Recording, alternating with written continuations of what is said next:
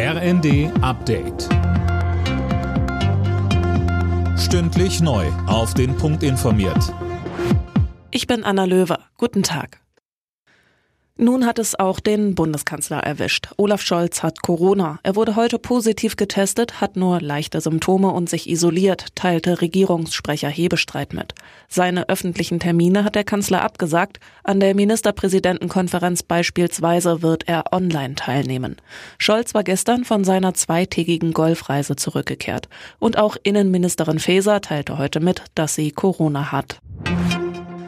Die umstrittene Gasumlage kommt wahrscheinlich nicht. SPD-Chefin Esken geht davon aus, dass sie noch in dieser Woche gekippt wird. Immer mehr Politiker der Ampelparteien fordern inzwischen einen Gaspreisdeckel.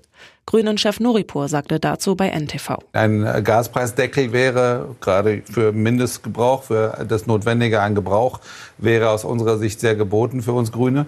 Alle Nachfolgemodelle, die man sich vorstellen kann, kosten Geld und das Geld muss der Finanzminister natürlich dann bereitstellen.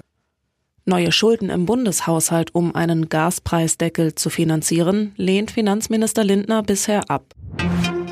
Italien steht vor einem Regierungswechsel. Hochrechnungen zufolge hat das Rechtsbündnis von FDI-Spitzenkandidatin Meloni bei der Parlamentswahl eine klare Mehrheit geholt. Zusammen mit ihren Bündnispartnern dürfte es für eine absolute Mehrheit reichen.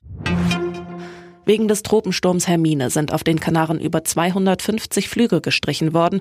Auf Gran Canaria, Teneriffa, La Gomera und La Palma gab es Rekordregenmengen von über 100 Litern pro Quadratmeter.